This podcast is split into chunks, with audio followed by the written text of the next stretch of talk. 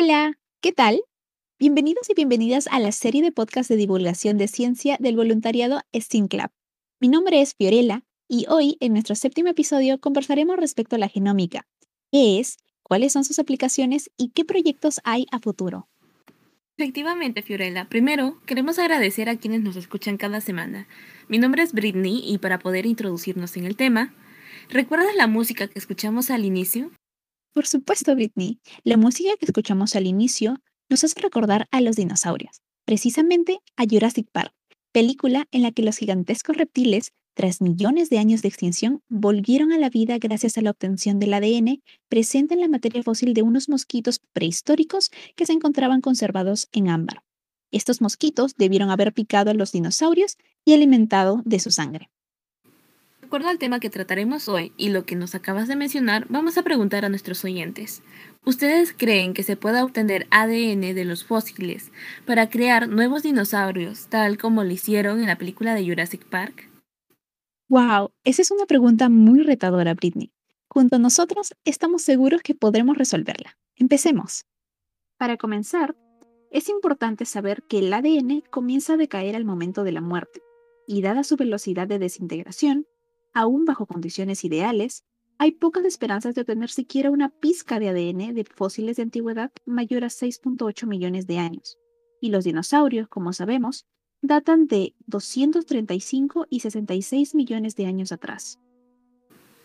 Exacto.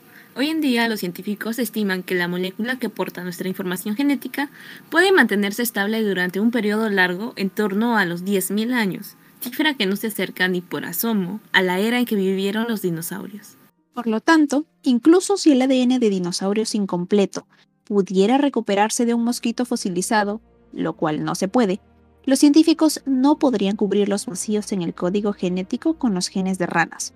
Contrariamente a lo que la ciencia de la película expone, el ADN de los dinosaurios y las ranas no son lo suficientemente parecidos.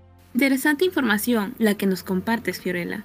Creo que con ello hemos podido dar respuesta a la pregunta inicial, pero ¿sabes qué ciencia se encarga del estudio del ADN? Bueno, para responder a tu pregunta, es importante reconocer qué es el ADN, identificar el genoma y definir genómica. Por un lado, el ADN, o ácido desoxirribonucleico, es la molécula que contiene la información genética de todos los seres vivos, incluso algunos virus. Por otro lado, el genoma es el material genético de un organismo, es decir, el conjunto de todos los genes que componen a un individuo, como las plantas, animales, personas, etc. Como idea clave, el genoma es una palabra elegante para todo tu ADN. Cada genoma contiene la información necesaria para construir y mantener ese organismo a lo largo de toda su vida. Por supuesto. Referido al concepto que nos mencionaste, Britney, es importante precisar lo siguiente. Eric Lander, líder del proyecto Genoma Humano, en una de las conferencias del milenio celebradas en 1999, expuso ante la audiencia que dos personas cualesquiera de este planeta compartían un 99,9% de su genoma.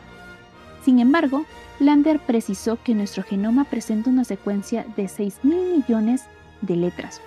Aunque ese 0,1% pudiera parecer insignificante, constituye nada más y nada menos una diferencia de 6 millones de nucleótidos. De razón, el genoma humano contiene unos 20.000 genes, cada uno de ellos encargado de una función determinada. Los genes se necesitan para construir y poner en marcha el organismo. En el caso de las aplicaciones de la genómica, esa mínima diferencia del 0.1% juega un rol importante, pues es esta la que se encarga de tratar desequilibrios entre genes e impide la división normal de las células. Un ejemplo de ello es el cáncer de mama. Y entonces, ¿qué es la genómica? La genómica es la ciencia única que se encarga del estudio del genoma, es decir, de todo el material genético de un organismo. Se enfoca en el funcionamiento de los genes, las interacciones entre ellos, las caracterizaciones colectivas y la cuantificación de los genes, así como la secuenciación y el análisis de genomas completos.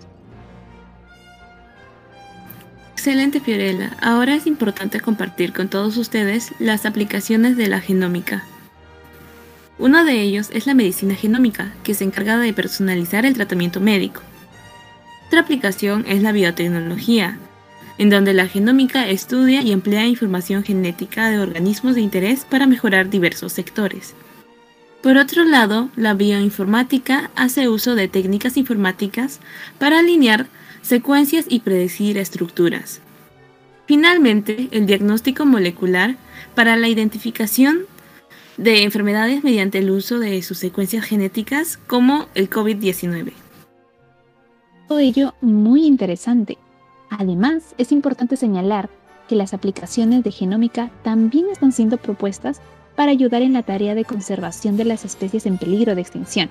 Por ejemplo, un grupo de científicos liderado por Rebecca Johnson del Museo Australiano de Sydney en Australia ha secuenciado el genoma del koala, uno de mis animales favoritos. La información obtenida ha permitido saber por qué estos marsupiales son capaces de sobrevivir con una dieta que es altamente tóxica para la mayoría de los animales. Wow, también escuché de dicho estudio y supe que los koalas, debido a que tienen copias extra de genes implicados en la detoxificación de metabolitos, así como receptores olfativos y gustativos, tienen la habilidad de escoger con precisión las hojas más nutritivas y menos tóxicas, además de metabolizar rápidamente los compuestos dañinos. Sin embargo, el poseer genes especializados en la detoxificación de metabolitos hace que los koalas degraden y eliminen rápido los medicamentos, lo que tiene como consecuencia que sean más difíciles de tratar y curar cuando son infectados de clamidia, enfermedad que está diezmando su población. Sin duda, la genómica busca conocer a detalle el genoma del koala y ayudar en la tarea de la conservación de su especie cuyo número se ha reducido terriblemente en las zonas del norte de Australia en los últimos años. Por último, a modo de énfasis en el contexto actual, el doctor Pablo Tsukiyama, investigador principal del Laboratorio de Genómica Microbiana en la Universidad Peruana, Cayetano Heredia, ganó el proyecto de vigilancia genómica del SARS-CoV-2, financiado por Concitec. Pero, ¿qué es la vigilancia genómica? Bueno, los virus, como ya sabemos, cambian constantemente y ello incluye al virus que causa la COVID-19, llamado SARS-CoV-2. Las variaciones genéticas se producen con el paso del tiempo cuando se infecta a una persona y aparecen nuevas variantes con diferentes características. Así es, Fiorella. Los científicos utilizan un proceso llamado secuenciación genómica para decodificar los genes y obtener información acerca del virus. Identifican y monitorean sus cambios a lo largo del tiempo. Al entender cómo los cambios afectan las características del virus, podemos comprender el impacto que tendría en la salud pública. Algunas variantes son preocupantes porque se propagan con más facilidad, causan enfermedades más graves o pueden escapar a la respuesta inmunitaria del organismo. Por ello, dicho proyecto resulta indispensable, sobre todo en nuestra coyuntura. Bueno, hemos llegado al final de este podcast. Gracias por esta interesante conversación, Britney, y muchas gracias a todo nuestro público por acompañarnos cada semana.